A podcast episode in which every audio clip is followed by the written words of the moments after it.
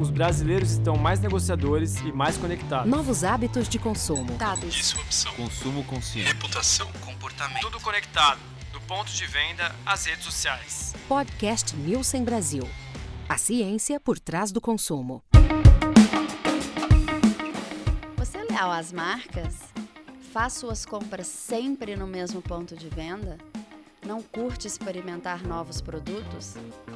As chances são bem altas de que a resposta para essas perguntas seja não. Uma pesquisa feita a partir do painel de lares da Nielsen revelou que apenas 5% dos brasileiros são super leais a produtos, marcas e bandeiras varejistas. Será que nós, consumidores, somos viciados em novidades, experimentando mais marcas do que nunca? Fica claro que a indústria e varejo têm uma equação interessante para resolver.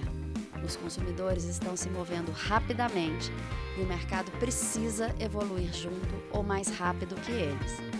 Nesse episódio, vamos discutir as novas tendências, hábitos e atitudes que justificam tamanho desapego dos consumidores. Como fabricantes e varejistas podem transformar essa nova dinâmica de mercado em oportunidades de sucesso, transformando assim a deslealdade em uma fortaleza. Sou Mariana de Paula, de Marketing e Comunicação da Nielsen Brasil, e obrigada por se conectar. Bem-vindos e bem-vindas ao primeiro podcast da Nielsen Brasil. Eu sou Alexandre Níquel, da agência de podcast, e a gente vai começar uma jornada muito bonita com vocês a partir de hoje. Nesse primeiro episódio, vamos bater um papo com Cristina Alvarenga, líder da indústria de alimentos da Nielsen Brasil, e a Fernanda Vilhena, que atua no atendimento ao varejo, sobre um estudo bastante inovador que a Nielsen acaba de lançar sobre os desafios da lealdade entre consumidores, marcas e varejistas no ambiente de consumo atual. E aí, Cristina, vamos ficar só na amizade? Pois é, Alexandre. A gente aprendeu que a relação entre os consumidores, as marcas e os varejistas no Brasil está muito mais próxima de uma amizade forte que tem que ser nutrida ao longo do tempo do que um amor incondicional. A lealdade absoluta ou a grande lealdade que se buscou por tanto tempo entre varejo e indústria e os compradores, os shoppers ou os consumidores, não é mais uma realidade. A gente enfrenta um desafio bem diferente no ambiente de consumo hoje em dia. Eu acho que tem um, um dado, acho que vocês podem me ajudar isso, que tem uma diferença entre os consumidores leais e os super leais. Como é que isso funciona? Qual a diferença entre eles? Qual é essa porcentagem? Vamos lá. É, se a gente olha isoladamente indicadores de lealdade do consumidor, a gente tem índices altos. Então, a gente tem, por exemplo, uh, quase dois terços da população que sinaliza que compra sempre a mesma marca de produto ou compra sempre o produto preferido. A gente tem um quarto das pessoas que dizem que não mudam de loja e vão sempre no mesmo ponto de venda. Mas se a gente concatena essas informações e entende, então, qual é esse consumidor que ele tem uma série de hábitos que ele não está disposto a fazer nenhuma mudança, o que a gente vê é que aí é um número muito baixo, né? Então, esse super leal, que vai sempre no mesmo lugar, que não muda de, de marca, que não troca de produto, ainda que esse produto esteja, em, é, ainda que o concorrente esteja em promoção. A gente vê que esse consumidor que não faz todas essas trocas, né? Que ele é muito mais uh, fechado no grupo, de, no, do grupo de atitudes que ele tem e ele frequentemente faz essas mesmas atitudes, a gente está falando de 5% da população. Ou seja, o super leal, ele é muito pequeno, né? Um grupo muito pequeno hoje e indústria e varejo trabalharem para 5% da população é muito pouco. Essa super super lealdade não é algo só da indústria, não é algo só do varejo, como é que ela funciona? Ela é para todo mundo? Ela é para todo mundo, seja para Uh, frequentar lojas diferentes, formatos de lojas diferentes, fazer compra em diferentes canais, seja para trocar a marca dentro da categoria que compra. Então, esse consumidor ele está cada vez mais disposto a experimentar. A gente tem na nossa pesquisa, por exemplo, quase uh, 50% das pessoas que sinalizam que estão dispostas e adoram experimentar novas marcas. Eu acho que é importante complementar, Fê, e dizer que a gente está no ambiente de consumo com uma rotina bem mais rápida e mais dinâmica. né, que está gerando uma fragmentação muito grande e dando muito mais é, oportunidades para troca e experimentação dentro do mercado. A gente tem um aumento do lançamento de, de novos produtos, então as gôndolas têm muito mais itens. Só no último ano foi 5% de aumento da quantidade de itens disponíveis no varejo brasileiro, quando a gente pensa em bens de consumo de giro rápido. A gente vê uma ascensão grande de novos formatos de loja e novas formas de comprar. Então, por formato de loja, a gente pode é, falar, por exemplo, do atacarejo, do cash and carry, que hoje, na realidade, representa um, uma porção grande do consumo. Só volta um pouquinho. Atacarejo, me ajuda aí. Atacarejo é o formato cash and carry. A Fê é nossa especialista, ela pode contar um pouquinho favor, o que é esse formato. Explique, porque o ouvinte talvez não faça ideia do que seja um atacarejo. São aquelas lojas super grandes que o consumidor geralmente vai para fazer um carrinho de compra muito maior. Então, é uma compra que ele vai abastecer a casa, vai abastecer o estoque dentro de casa. E essas lojas, elas têm mecânicas de, de preço diferenciadas. Então, se o consumidor leva só uma embalagem, o, o produto tem um preço. Se ele leva a partir de três embalagens, a partir de cinco embalagens, dependendo da categoria, esse produto tem algum desconto de preço. Então, o atacarejo é esse canal, que é um canal super grande, geralmente focado e, e, e com exposição de produtos linkados a uma compra mais abastecedora. É, isso acho que é um, um, dado importante. A gente está vendo que essa, o que a gente chama de mixidade entre canais, ou seja, o consumidor é, sempre quando ele precisa fazer a compra dele de mês, por exemplo, do supermercado, ele vai em diferentes formatos de loja para comprar. A gente já vê hoje um número de, em média, oito canais que são visitados pelo consumidor, pelo comprador brasileiro, para conseguir fazer suas compras de bem de consumo de giro rápido. É um número muito maior do que há uma década atrás, que eram três canais. Esse crescimento foi bem é, impressionante, é um número que é, a gente, quando quando acompanhou essa evolução, percebeu que a gente estava num momento bastante importante de evolução da dinâmica do varejo no Brasil. E essa quantidade diferente de formatos de loja que esse consumidor é exposto faz com que ele fique mais propenso a trocar, experimentar alguma coisa nova. Então, Ale, o consumidor hoje tem uma infinidade de decisões para tomar antes de fazer uma compra. Uh, com o avanço das mídias e das redes sociais, a gente recebe cinco vezes mais estímulos do que nos anos 80, por exemplo.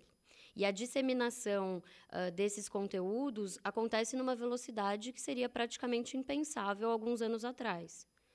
A Cris mencionou o aumento nos formatos visitados, mas existe também um aumento bastante considerável na quantidade de pontos de venda que surgiram nos últimos anos.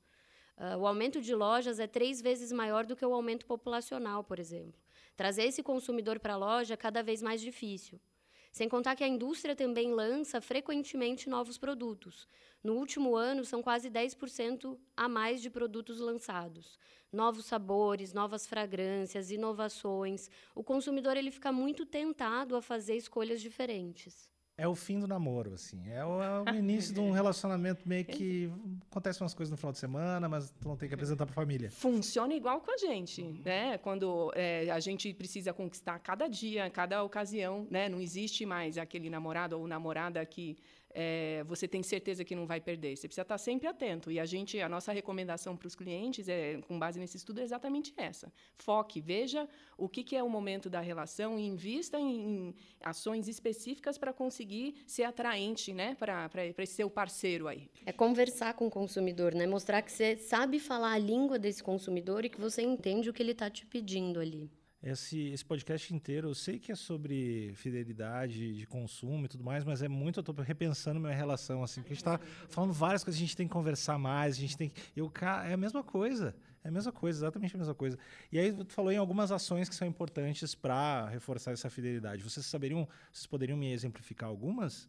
Alexandre, antes de falar sobre essas ações, eu acho que é importante a gente se perguntar se a ordem é perseguir essa lealdade do consumidor, ou seja, fazer ações para buscar encontrar esses potenciais, esses supostos consumidores leais, ou como a gente tira proveito desse cenário de deslealdade, né? Tendo uma atitude mais até humilde diante disso, tentando desvendar qual que é a dinâmica desse mercado e aprender como é que eu me torno atraente nesse cenário de um consumidor novo que está muito mais aberto à experimentação. A gente aprendeu na pesquisa que a gente não está falando de uma tendência, muito mais de uma realidade já que os fabricantes e os varejistas vão precisar enfrentar. Por outro lado, um dado que me chamou bastante atenção, segundo um estudo global da Nielsen, uh, para o varejista é cinco vezes mais caro atrair um novo consumidor do que reter um consumidor que ele já tem. Então, qual é o caminho para resolver essa equação? Eu vou falar uma coisa que até parece óbvia, mas não é tão óbvia assim. A gente precisa entender e falar a língua do consumidor. E isso estudando a fundo quem é esse consumidor, a partir de pesquisas, de dados, de análises e o cruzamento de todas essas informações. Não é uma tarefa fácil, mas é essencial que seja feito. É isso mesmo, Fê. Entender bem o consumidor tem que ser o ponto de partida para as ações táticas ou as estratégias. E a gente viu que tem uma série de fatores aí de entendimento do consumidor que a gente tem que levar em conta. Ocasião de consumo, por exemplo, posicionamento de preço, a estrutura familiar ou as fases da vida que esse consumidor está passando, até o espaço de armazenamento do produto pode ser um fator que impacta o como eu vou conquistá-lo. Faz todo sentido esse ponto, Cris. E é curioso porque o senso comum diz que grande parte das decisões são pautadas em preço. E claro, é verdade que sim, o consumidor brasileiro é bastante influenciado por redução de preço e promoção, até pelo contexto econômico que a gente vive. Mas será que existe só um jeito de trabalhar o preço? Né? Vamos lá, se a gente comprar um pacote com muitas unidades de papel higiênico, certamente vai ser mais barato o valor do, do rolo unitário do que comprar um pacote menor ou um, ou um avulso. Mas se a pessoa não tem espaço para armazenar dentro de casa, então, por mais que ela queira pagar esse valor mais baixo por unidade, não é uma opção viável. Outro exemplo é o sorvete premium. Né? A gente sabe que uma estratégia é trabalhar embalagens menores para que o valor do desembolso seja mais baixo. Então, esse consumidor ele vai pagar uh, no litro desse sorvete um valor mais caro. Mas, como é uma embalagem pequena, uma embalagem menor, vai ser um desembolso mais baixo.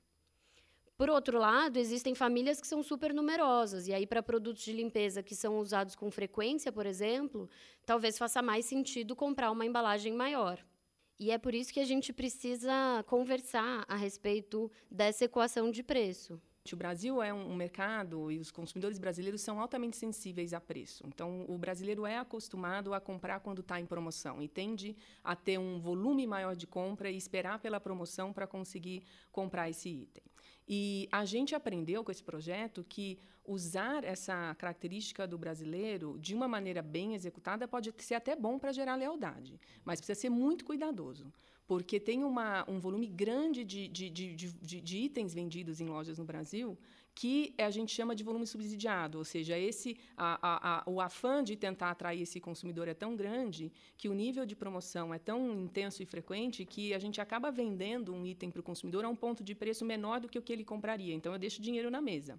Mas se fizer bem executado, a gente viu no projeto que um terço mais ou menos dessas ativações aí de promoção conseguiram aumentar repetição de compra, conseguiram aumentar o market share do, do player, conseguiram gerar uma venda mais sustentável, que aí pode ir a favor, mas precisa planejar muito, não dá para baixar o preço e esperar que esse cara venha, porque pode ser que você deixe dinheiro na mesa aí. É, eu acho que se não tiver planejamento para fazer isso, não faz nenhum sentido, né? Exatamente, uma estratégia que pode ser usada nesse sentido de planejamento uh, e que o varejo cada vez mais vem adotando são os programas de fidelidade. Então, conhecer quem é o seu consumidor e, e conversar com ele, ser mais assertivo no tipo de promoção que você leva para esse consumidor é cada vez mais relevante. É, a gente tem um dado, por exemplo, que 8 em cada 10 consumidores, eles preferem fazer compras com o programa de fidelidade se eles entendem que eles terão algum tipo de promoção efetiva depois uh, de, dessa compra.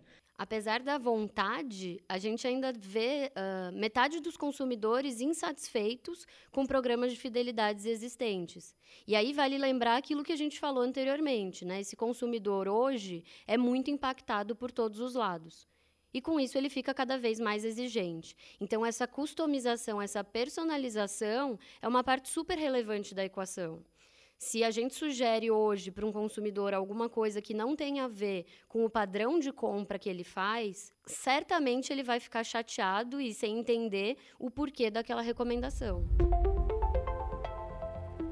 Acho que a gente ainda está num momento de oportunidade que, embora a gente tenha muitos programas de fidelidade, cada vez mais varejistas trabalhando nesse sentido, nem todos eles ainda são super assertivos, nem todo o analítico por trás desses dados vem sendo feito da melhor forma para que, de fato, seja bastante direcionado àquele grupo de consumidores. E o que você acha que deveria ser feito para esse programa de fidelidade ser realmente sustentável e funcionar super bem? O que, que qual tu acha que teria que ser, que ser a estratégia e o estudo para isso? Uh, a gente tem, por exemplo, dentro da Nielsen, uma parte que a gente chama de loyalty, que é uma área que faz toda a análise desses dados, desses tickets que os consumidores compraram na bandeira. E se essa análise não for muito bem feita e muito bem detalhada, a gente não consegue chegar nas melhores segmentações do consumidor. Então, acho que a recomendação é a gente segmentar muito bem quem é esse público que a gente pretende atender e não falar de grandes grupos, porque aí a gente consegue ser muito mais assertivo no tipo de promoção, no tipo de produto que a gente vai promocionar. Uh, entendendo quem é o público que a gente vai realmente conversar. Aquela coisa de falar que homens entre 30 e 40 anos têm sempre o mesmo tipo de compra já não funciona mais. Né? A gente tem que segmentar muito mais e aprofundar muito mais. Já ouvi exemplos de colegas meus comentando que fizeram uma compra e aí, ao receberem lá a notinha de produtos que estariam em promoção de acordo com o perfil deles, falou que recebeu promoção de fralda, mas uh, não tem filhos, nunca fez compra de fraldas. Então, é o tipo de uh, direcionamento que, se não for muito assertivo, pode acabar gerando uma certa frustração no cliente, ao invés de um engajamento maior.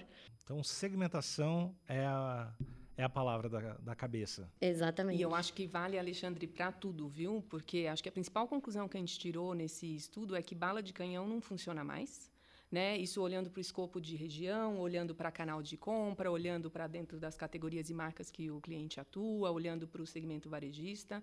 A indústria e o varejo precisam sofisticar os métodos deles de ativação de mercado e é, ser muito mais específicos em relação às ações deles. Né? Então, entender essa ocasião aí que ele quer atingir esse consumidor, ou quando eu falo da indústria, entender o contexto em que ele quer é, desenvolver uma relação melhor com o varejista, para que ele consiga planejar e executar o plano apropriado para conseguir atrair esse, essa venda, né? gerar essa, essa venda e esse resultado que ele espera. É, tem, um, tem um dado, por exemplo, uh, 30% dos, das marcas líderes das categorias que a gente analisou, então aquelas marcas que elas são líderes uh, no Brasil inteiro, se a gente olha regionalmente, essas marcas vêm perdendo relevância. Então, ele ainda é o líder Brasil, mas nas regiões ele vem perdendo relevância, porque as marcas regionais estão cada vez mais ganhando espaço. E a mesma coisa acontece com os varejistas. São os varejistas regionais hoje que alavancam o crescimento das marcas. Né? Hoje eles já representam 55% do faturamento total desse mercado moderno. Então, são varejistas que, que, que vêm ganhando relevância, são marcas que vêm ganhando relevância, de que forma a gente atua regionalmente, entendendo o que aquele consumidor daquele, daquele local busca. Bom, esse aspecto regional que a Fernanda menciona volta na base de toda a conversa que a gente teve sobre entender o consumidor. Isso também inclui cultura, eventos, tradições regionais, que são fatores importantíssimos nessa leitura do consumidor. Uma coisa que eu aprendi nesses meus 10 anos trabalhando com diversos fabricantes da indústria de bens de consumo é que aconteceu uma mudança em relação às estratégias deles de ganho de share. Antes, era, as metas eram muito associadas a ganho de share Brasil. Hoje, eu vejo que as metas estão muito mais relacionadas à conquista de territórios dentro do Brasil. É muito comum eu ver um fabricante nacional interessado em conquistar determinada região e tendo suas metas e ações especificamente para ganhar share nessa região. Anteriormente, tu falou sobre canais de venda, que hoje em dia as pessoas têm até oito canais de vendas. Uh, e o e-commerce nisso, onde é que fica? Eu acho que esse é um ótimo ponto, Alexandre. A gente, inclusive, vê nos dados de BitNielsen que o segmento, o canal de e-commerce, vem crescendo muito no Brasil e ainda tem um potencial incrível de crescimento. E sobre o ponto de gerar mais lealdade ou deslealdade, eu, no fundo, vejo que podem acontecer as duas coisas.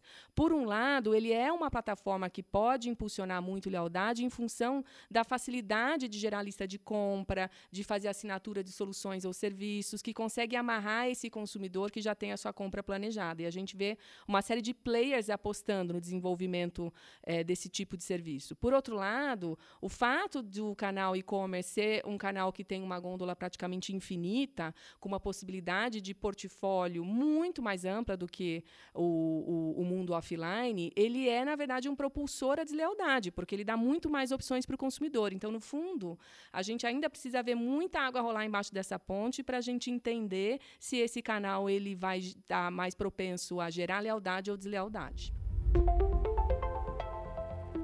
O desafio que esses players têm é conseguir é, adequar o uso do canal online como um, um, complemento, muitas vezes até um protagonista da sua estratégia, de maneira que ele aumente a sinergia do que é vendido offline com a sua proposta online. E isso a gente vê que os nossos clientes, tanto varejistas quanto fabricantes, ainda estão caminhando para entender o que, que funciona melhor para o modelo de negócio deles. É, não é, já não é mais. Há alguns anos atrás, eu tinha muitos clientes me perguntando para onde eu vou. Eu vou para marketplace, eu desenvolvo a minha, a minha, o meu próprio site para comercializar. Hoje eles ainda estão nesse espaço, mas já é muito claro para todo mundo que não tem volta esse caminho, independentemente da categoria de bens de consumo, até alimentos, por exemplo, que são os clientes que, que eu lido aqui na Nielsen, eles têm consciência de que em um futuro bem próximo essa vai ser um, um segmento aí, categorias de alimentares também vão ter o seu espaço no mundo online. E é interessante, Cris, que para a cesta de higiene e beleza, por exemplo, a gente já vê que é uma realidade bem forte. Então, os dados de Ebit Nielsen mostram que o número de pedidos desse segmento cresceu consideravelmente nos últimos anos ter um portfólio, um sortimento adequado para esse ambiente online é importante. Você imagina que uma loja física, um supermercado, ele tem uma gôndola que é estanque, ela não é elástica. Então, o, o, desafio que os fabricantes têm hoje é decidir de quantidade de itens que ele tem das marcas deles, quais são aqueles que são os mais importantes para eu deixar no supermercado e quais são aqueles que eu preciso, inclusive, é, alavancando o, o, ambiente online em que eu posso ter mais itens, colocar disponíveis no ambiente online. Então, trabalhar esses dois canais com o sortimento adequado é algo que a gente tem tido conversas bem interessantes com, com fabricantes da, da indústria de consumo no Brasil. É, o canal online ele não pode ser mais um espelho do offline, né? Que acho que é como começou. Eles têm que se diferenciar e se complementar. Então, tanto é, indústria vem trabalhando cada vez mais a entrada nesse mercado online, quanto os próprios varejistas que têm lojas físicas vêm também entrando nesse mercado, para atenderem o consumidor num outro momento de compra. Então, seja essa compra que vai uh, que ele faz online e entrega em casa, seja um click and collect que o consumidor compra online e passa na loja para retirar o produto, uh, são diferentes formas de compra que cada vez mais elas se complementam e esse consumidor entende a loja física como um ambiente de experiência, enquanto a loja online pode ser um ambiente muito mais de conveniência. É um outro formato que eu acho que é um pouco semelhante até ao que você estava falando.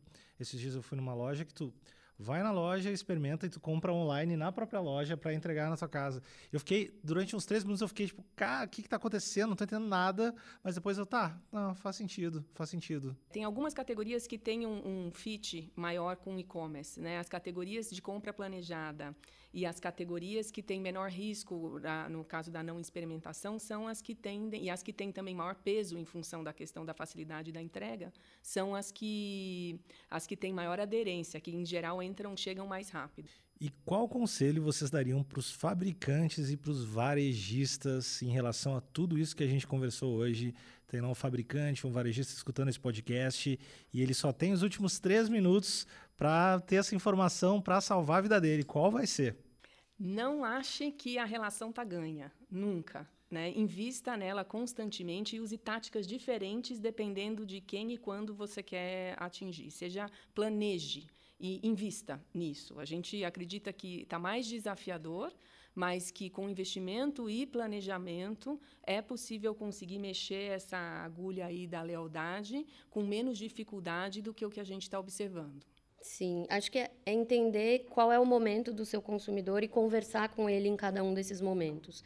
E, e acho que se fazer presente também para esse consumidor em diversos outros momentos que não obrigatoriamente só aquele da compra, para que ele lembre uh, da sua marca, para que ele te tenha como uma referência em, de momentos de prazer, de momentos agradáveis. Então a gente vê, por exemplo, indústria e varejo trabalhando juntos em algumas ações sociais, em algumas ações de, ligadas à saúde, a esporte, em algumas ações ligadas à música. Isso tudo é, mostra essa preocupação de estar num ambiente que não é o ambiente de compra do consumidor, mas é um ambiente que você se faz presente e que você cria uma conexão com esse consumidor.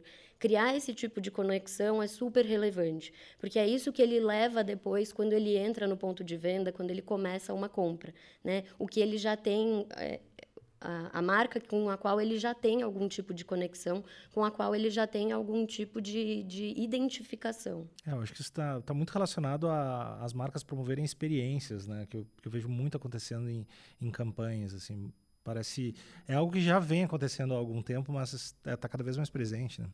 Sim, tanto, tanto marcas grandes uh, promovendo experiências regionais, então participando de eventos que são muito fortes regionalmente, é, tanto, quanto outras marcas que, que, que, participam de eventos que às vezes estão muito mais relacionados a, a questões sociais do, do consumidor. A gente vê isso acontecendo muito com indústria e varejo em parceria, tentando é, impactar esse consumidor. Então é uma, um momento muito oportuno e a gente está vendo esse movimento, né, Fê? Eu que cuido de fabricante, você de varejista, em que eles estão percebendo que a relação entre eles também precisa ser transformada. Né? Essa lealdade entre eles não é, é mais tão não, garantida, né? Até em função da questão da fragmentação do mercado varejista, o poder maior dos varejistas regionais que a Fê comentou. Então eles também estão em um movimento de fazer seus planos conjuntos, achar uma agenda comum para conseguirem chegar nesse consumidor de uma maneira mais impactante e com resultados mais efetivos também. É, mesmo entre eles, né? A discussão, uh, claro que sempre vai girar em torno de preço, mas só essa discussão em torno de preço não é mais o que sustenta a relação também de indústria e varejo. Então, o atendimento entre eles também é algo super relevante. Criar essa relação também é super importante. A gente falou muito de colocar o cliente no centro, escutar a voz do consumidor e inovar, né, lançar novos produtos, também está nessa linha, porque ele tem que acontecer de forma estruturada, planejada, é, decodificando as necessidades que os consumidores têm e até é, antecipando tendências ou, ou soluções para problemas que os consumidores têm para conseguir garantir esse sucesso. Além do tema de preço, um outro tema importante é que os fabricantes e varejistas se atentem mais ao planejamento do sortimento.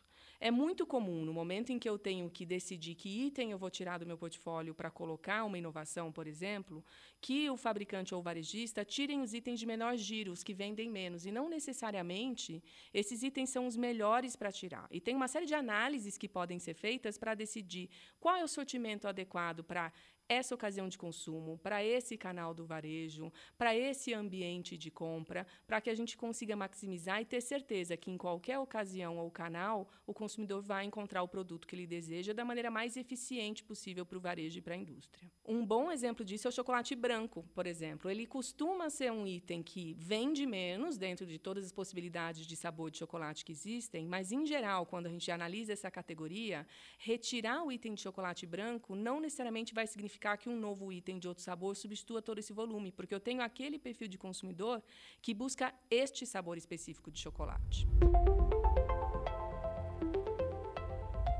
O meu conselho é escute o seu consumidor, estude o seu consumidor.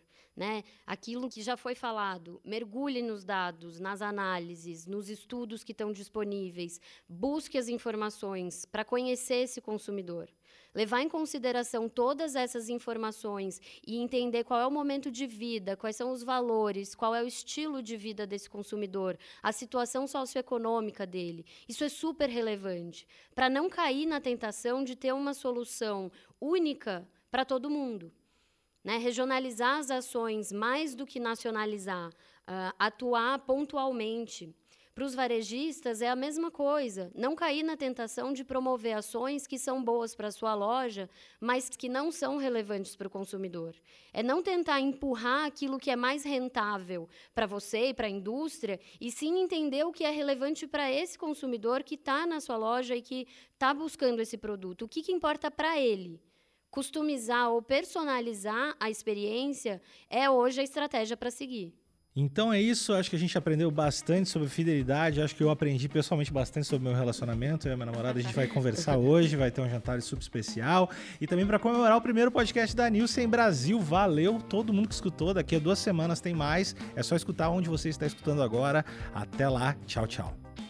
Caso tenha interesse em saber mais sobre a lealdade do consumidor, acesse a seção Insights do Nielsen.com e baixe nossa Power Page.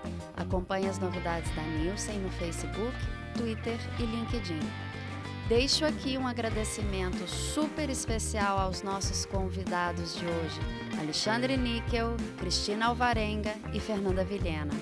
Foi um prazer tê-los conosco.